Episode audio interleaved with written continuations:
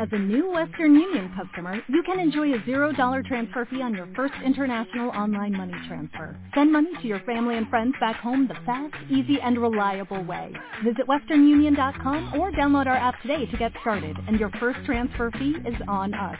FX gains apply, not available for credit cards and transfers to Cuba. Services offered by Western Union Financial Services, Inc., and MLS 906983 or Western Union International Services, LLC, and MLS 906985. Hola, buenos días desde La Habana. Soy Joanny Sánchez y estoy aquí en este lunes, el día en que comienzo la semana con este podcast y abro, además de par en par, esta ventana 14 para asomarme e invitarlos a todos ustedes, claro está, a que se asomen junto a mí a los temas y las noticias más importantes de este 23 de marzo de 2020 aquí en Cuba. Hoy comenzaré con el tema que está dominando eh, prácticamente el mes informativo. Es un pequeño e invisible enemigo eh, que está causando mucho daño en el mundo y también en esta isla. Así que seguiré comentando cómo se lleva el coronavirus en Cuba y especialmente voy a dedicar los primeros minutos a hablar sobre el cierre de las escuelas, un clamor popular que crece pero que todavía no hay una decisión oficial de llevarlo a cabo. Y bien, en segundo lugar hablaré de la pérdida de la licencia que han sufrido 132 transportistas privados en Santi Espíritus, una penalización al hecho de que no hayan acatado los precios topados o tarifas máximas impuestas también por el gobierno local. En un tercer lugar, comentaré la nueva acción artística muy provocadora y atrevida del eh, Luis Manuel Otero Alcántara. Está relacionada con la bandera cubana y ya está generando reacciones virulentas a favor y en contra, así que les contaré los detalles. Y por último, invitarlos, como haré cada día y he estado haciendo cada día en este programa, invitarlos a quedarse en casa. Quédate en casa siempre que puedas. Cuídate a ti, a tu familia y a todos los demás. Y bien, presentados ya los titulares, voy a pasar a revolver para tomarme el cafecito informativo. Este cafecito que hay que ahorrar porque los suministros pueden ponerse aún peor en esta isla con esta crisis del COVID-19 y está recién colado, breve, amargo, como me gusta a mí, pero siempre, siempre necesario. Después de ese primer sorbito del día y de la semana editorial, les recuerdo también, como es tradición en este podcast, que pueden ampliar la mayoría de estos temas y de estas noticias en las páginas del diario digital 14ymedio.com que hacemos desde dentro de Cuba. Por estos días y desde que el viernes pasado decretaron una serie de medidas de emergencia, también estoy escribiendo en 14ymedio.com una especie de diario, un contar cada jornada desde una perspectiva muy personal, desde mi edificio, mi barrio y mi ciudad, sobre cómo estamos viviendo este momento los cubanos. Y bien, dicho esto, voy a pasar al primer tema y primero voy a hacer una breve actualización. Como saben, ayer el Ministerio de Salud Pública informó que en Cuba hay hasta ahora 35 pacientes positivos a el coronavirus. Esto es importante remarcar que son los datos oficiales, hay muchas dudas, eh, hay mucha suspicacia, hay mucha desconfianza con los números oficiales, porque por décadas, como saben, la Plaza de la Revolución se ha dedicado a maquillar estadísticas, inflarlas o eh, disminuirlas artificialmente. Y además, en este caso del coronavirus en Cuba, ha habido muchas tardanzas, muchos vacíos informativos que han eh, pues alimentado los rumores, las alarmas y también decía la suspicacia o desconfianza de la ciudadanía en estos datos. Así que el número de 35 diagnosticados positivos por COVID-19, además de que es una cifra oficial, solo representa a los que habían sido confirmados hasta la medianoche del 21 de marzo, porque ayer domingo pues los datos que se dieron eran de la jornada anterior y hasta ahora no se ha actualizado sobre los datos, los casos confirmados durante la jornada dominical. Se supone que a partir de hoy el Ministerio de Salud Pública se ha comprometido a que a través de su página digital y su cuenta de Twitter a las 11 de la mañana de cada día va a dar una actualización directa, clara y transparente.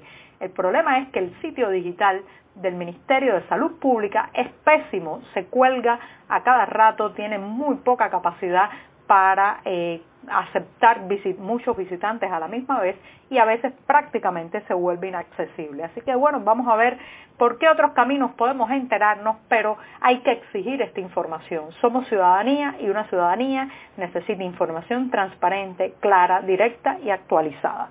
Y con esto sigo en este mismo tema, pero en la cuestión que preocupa a muchas familias cubanas ahora mismo, y es que no se han cancelado las clases. Las escuelas siguen abiertas, aunque me atrevería a eh, decir que hay una especie de rebelión de los padres que muchos no están mandando sus hijos a las escuelas. Eh, por ejemplo, hoy pasaba cerca del área donde se realiza el matutino en el preuniversitario José Miguel Pérez del municipio Plaza de la Revolución y veía que donde el viernes había una multitud de estudiantes, hoy apenas pude contar una docena de ellos. Los padres están diciendo no vas a ir a clases a muchos de sus hijos. ¿Es esto una exageración? ¿Estamos cayendo en el alarmismo innecesario? Bueno, no lo creo, eh, porque eh, aunque se ha demostrado o en los estudios aparecen que esta enfermedad eh, pues raramente es severa con los niños y con los adolescentes, ellos juegan un rol importante en la transmisión porque muchas veces no tienen los síntomas de la enfermedad respiratoria, no tienen tos, no estornudan, no tienen fiebre, pero transmiten y propagan a las personas mayores que tienen en sus casas eh, pues el virus, de manera que es una población que, se, eh, que ayuda a propagar la infectación y el contagio, según lo dicen especialistas y epidemiólogos. Ahora, cerrar las escuelas ayudará, por un lado, pues claro está que eh, eh, corta algunos caminos de transmisión, pero también genera un problema para las familias eh, que no tienen la posibilidad de atender a sus hijos porque los padres trabajan en sectores esenciales, dígase esos médicos, enfermeras, tienen que salir de casa cada día y ahora tienen el temor de que si se suspenden las clases, sus hijos eh, pueden quedarse en la calle, fuera de control. Este es uno de los problemas que hay que enfrentar, pero mantener los centros educativos abiertos, a mi juicio, no es una respuesta acertada ante el cuidado de los hijos de los empleados de sectores esenciales. Eh, hay que buscar a nivel comunitario, descentralizado, una solución para esas familias, pero mantener las escuelas, las aulas, el hacinamiento y la falta de higiene que caracteriza los centros docentes en Cuba es un peligro para todos, especialmente para los padres y los abuelos que esperan en casa cuando esos niños retornan de sus clases. También hay que decir que hay que encontrar una solución para que el aprendizaje y la enseñanza no se corten.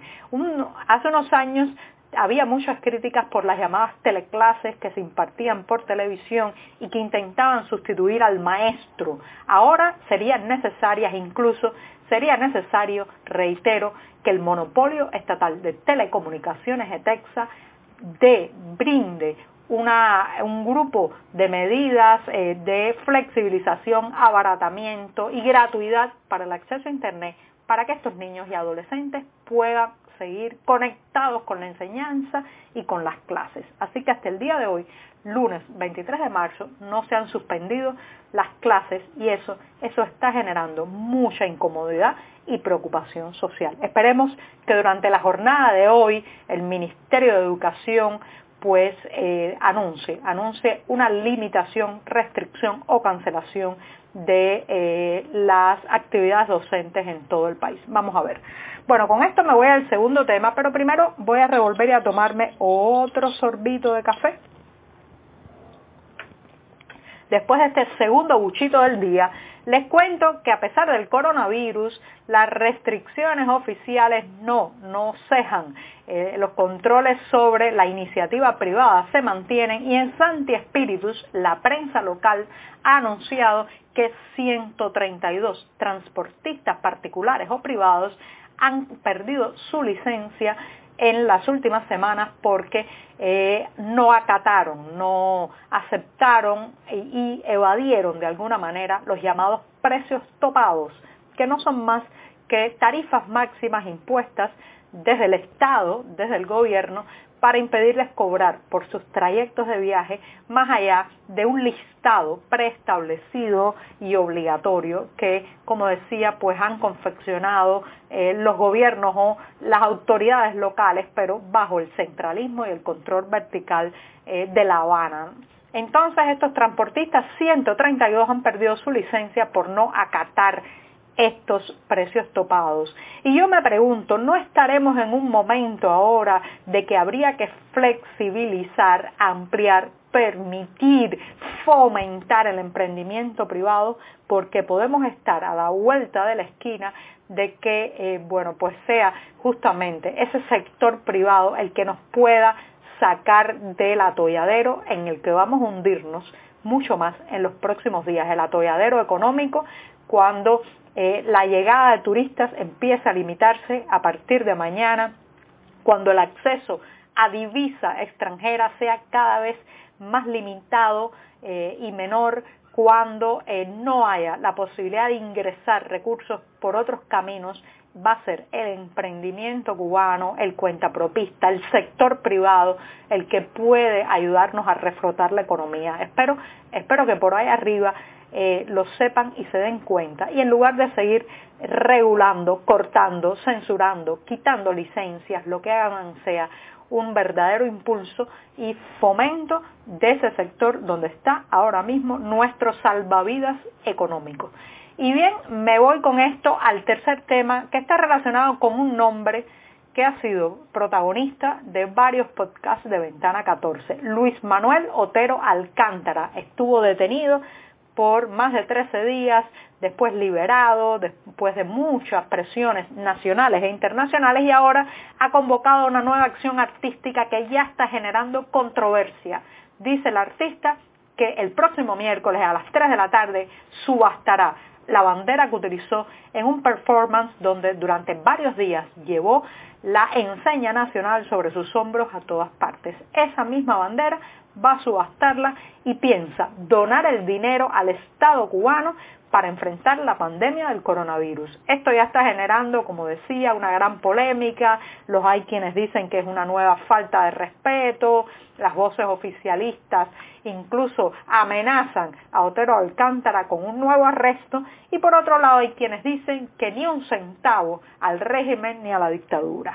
Y bien, ahí está la polémica servida y me voy a despedir en este programa con la misma frase que repetiré cada día y que ya he dicho en otras ocasiones. Quédate en casa siempre que puedas. Trata de quedarte en casa. Si vas a salir, toma medidas. Evita las aglomeraciones.